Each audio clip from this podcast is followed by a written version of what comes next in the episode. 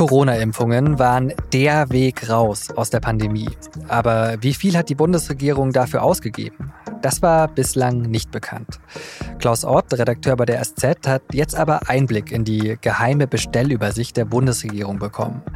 Mit ihm habe ich über die Recherche gesprochen und darüber, wie BioNTech und Moderna mit der Zeit die Preise erhöht haben. Sie hören auf den Punkt, den Nachrichtenpodcast der Süddeutschen Zeitung. Ich bin Johannes Korsche. Schön, dass Sie dabei sind. Die Impfungen haben weltweit 20 Millionen Menschen das Leben gerettet. In einem Jahr. Das steht in einer Studie des Londoner Imperial College vom letzten Sommer. Und dass mit den Impfstoffen auch Geld verdient wurde, das finde ich voll fair. Auch dass BioNTech zum Beispiel 2021 einen Nettogewinn von mehr als 10 Milliarden Euro hatte, fair. Denn allein wegen der Gewerbesteuer von BioNTech hat die Stadt Mainz keine Schulden mehr und Rheinland-Pfalz ist im Länderfinanzausgleich zum ersten Mal zu einem Geberland geworden. Bei der Bestellung von Corona-Impfstoffen ging es also um richtig viel Geld. Und das war Ende 2020 auch ein großes Thema bei den Verhandlungen zwischen der EU und den Herstellern. Anfangs wollte BioNTech pro Impfdosis mehr als 50 Euro haben, aber dann hat sich der damalige Gesundheitsminister Jens Spahn eingeschaltet. Zumindest erzählte das so in dem Podcast Die neue Medizin von Stern und RTL Plus.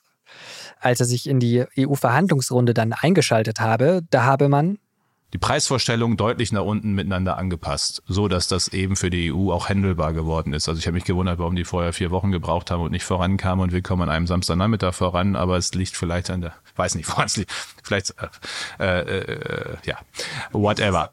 Und aufgefallen, Spahn nennt keine exakten Zahlen und Preise. Wie viel Deutschland genau gezahlt hat, das war auch lange geheim. Bis jetzt. Klaus Ott, Redakteur bei der SZ, hat im Verbund mit NDR und WDR zum ersten Mal Einblick bekommen in die detaillierte Bestellübersicht der Bundesregierung. Und jetzt wissen wir, insgesamt hat die Bundesregierung mehr als 13 Milliarden Euro für die Corona-Impfstoffe ausgegeben.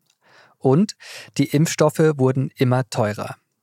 Bei der ersten Bestellung bei BioNTech im Dezember 2020 hat eine Impfdosis noch circa 15,50 Euro gekostet. Und neun Monate später waren es, schwupps, rund 23,20 Euro. Eine Preissteigerung von etwa 50 Prozent. Und das war nicht nur beim BioNTech-Impfstoff so. Auch der Impfstoff von Moderna wurde in wenigen Monaten um etwa 50 Prozent teurer. So die internen Zahlen, die SZ, NDR und WDR einsehen konnten. Mit Klaus Ott habe ich über die Recherche und was sie bedeutet gesprochen. Klaus, als du das erste Mal in die Geheimdokumente geguckt hast, hast du da gleich gesehen, diese Preissteigerung, das sieht irgendwie merkwürdig aus? Ja, das kam einem schon merkwürdig vor, dass dann innerhalb eines Jahres oder teilweise innerhalb von Monaten die Preise so stark nach oben gehen. Ich hatte mir gedacht, die Pharmakonzerne werden doch am Anfang genau kalkuliert haben, was sie brauchen, um hier mit Gewinn arbeiten zu können. Und dass es trotzdem so schnell, so deutlich nach oben geht, das war schon sehr überraschend. Die Pharmakonzerne verteidigen diese Preiserhöhungen ja damit, dass teure EU-Auflagen erfüllt werden mussten. Kannst du das nachvollziehen? Das ist leider überhaupt nicht nachvollziehbar. Das bleibt alles im Dunkeln. Die Pharmakonzerne halten sich sehr bedeckt. Ähm, die haben auch bei unseren Anfragen eigentlich kaum oder gar nicht geantwortet.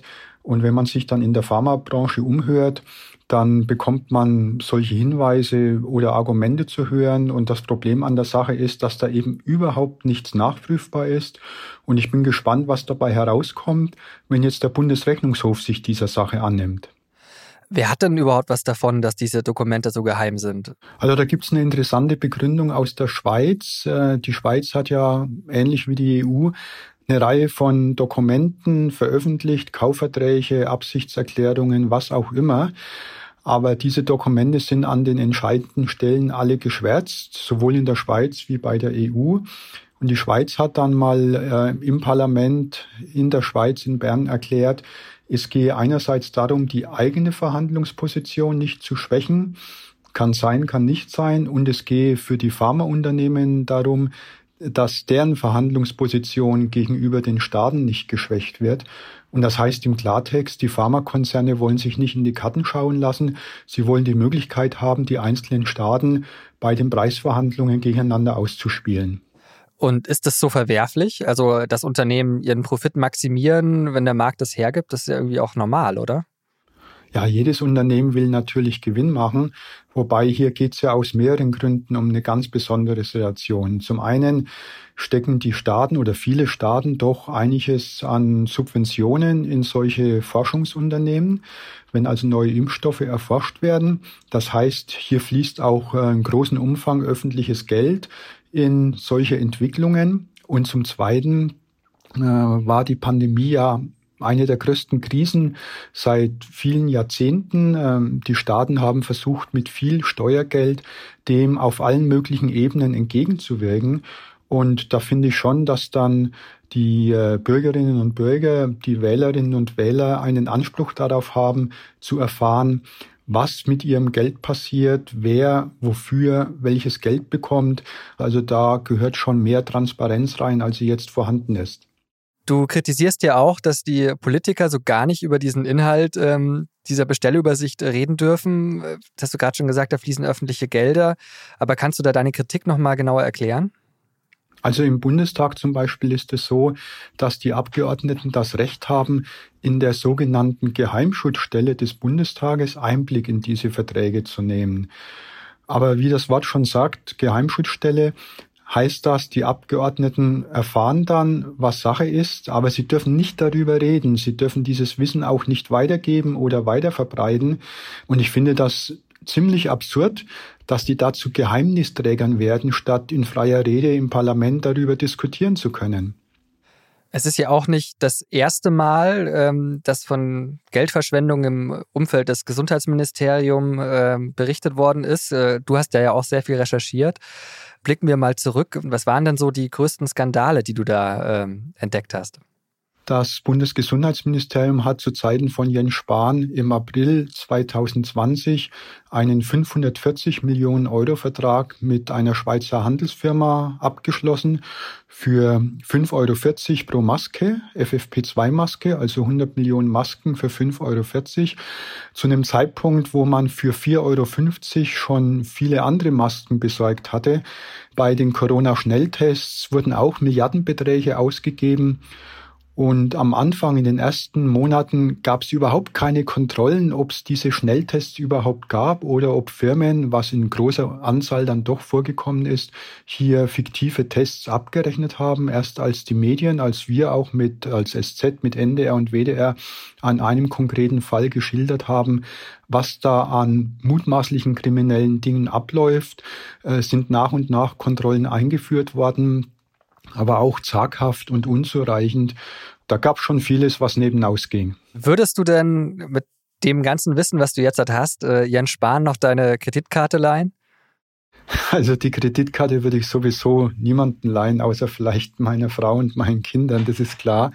Aber jetzt im Ernst, ähm, also Jens Spahn oder unter Jens Spahn ist da schon wahnsinnig viel Geld ausgegeben worden, ohne meines Erachtens genau zu überlegen, Braucht es jetzt diese Ausgaben in dieser Höhe, auch zum Beispiel bei der Maskenverteilung über die Apotheken in Deutschland? Und insofern muss man darauf hoffen, dass der Bundesrechnungshof da immer wieder nachsetzt und nachsetzt und dass die häufige und detaillierte und grundlegende Kritik vom Rechnungshof vielleicht irgendwann auch mal mehr Früchte trägt, als das bisher der Fall ist. Das war ja auch äh, schon eine Ausnahmesituation damals, ähm, Beginn der Corona-Pandemie. Ähm, könnte ich mir vorstellen, dass das dann auch ins Feld geführt wird. Ist es da nicht auch okay, wenn nicht alles sofort perfekt läuft? Also ist man da vielleicht im Nachhinein ein bisschen unfair? Also, dass in den ersten Wochen nicht alles perfekt gelaufen ist, das ist ja nachvollziehbar. Aber nach den ersten Wochen hat sich ja so langsam eingespielt und spätestens da hätte man sagen können, so, wir müssen jetzt überlegen, was macht Sinn, was ist unsinnig. Und äh, da ist schon nach der ersten äh, sehr wilden Zeit äh, dann im weiteren Verlauf auch zum Teil ziemlich schludrig agiert worden von verantwortlichen Politikern. Das muss man leider so sagen. Klaus, vielen Dank und äh, noch einen schönen Tag wünsche ich dir. Ja, ebenfalls. Der ausführliche Text zur Recherche steht in der Freitagsausgabe der SZ und in den Show Notes findet ihr den Link dazu. Am 27. Januar 1945 haben Soldaten der Roten Armee das Vernichtungslager Auschwitz befreit. Anlässlich des Internationalen Holocaust-Gedenktags hat der Bundestag am Freitag der Opfer des Nationalsozialismus gedacht. Zum ersten Mal standen dieses Jahr Menschen im Mittelpunkt, die wegen ihrer sexuellen Orientierung und Identität von den Nazis verfolgt und ermordet wurden. Überlebende aus diesen Opfergruppen seien inzwischen verstorben, ohne dass wir sie gehört hätten. Das hat Bundestagspräsidentin Bärbel Baas gesagt. Und? Nie wieder, das ist ein Auftrag für uns alle. Wo Hass um sich greift, ist niemand sicher. Diese Woche hat die Bundesregierung entschieden, der Ukraine 14 Leopard 2 Kampfpanzer zu überlassen. Laut Verteidigungsminister Pistorius sollen sie Ende März, Anfang April im Kriegsgebiet einsetzbar sein. Die Lieferung von 40 Schützenpanzer vom Typ Marder steht schon länger fest. Am Freitag sind dafür die ersten ukrainischen Soldaten zu einer achtwöchigen Ausbildung in Deutschland eingetroffen. Es ist soweit. Bund und Länder haben sich auf einen Starttermin für das 49-Euro-Ticket geeinigt. Es soll zum 1. Mai kommen. Das sagte NRW-Verkehrsminister Oliver Krischer von den Grünen am Freitag nach der Sitzung einer Bund-Länder-Arbeitsgruppe.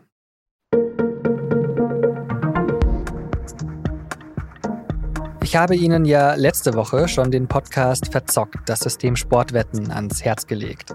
Das ist der neue Spotify Original Podcast in Zusammenarbeit mit der Süddeutschen Zeitung. Da geht es darum, wie die Sportwettenanbieter so groß geworden sind, dass man heute kein Fußballspiel mehr im Fernsehen anschauen kann, ohne eine Werbung von Tipico, Bibin und und und zu sehen. Diesen Freitag ist Folge 3 von 6 raus.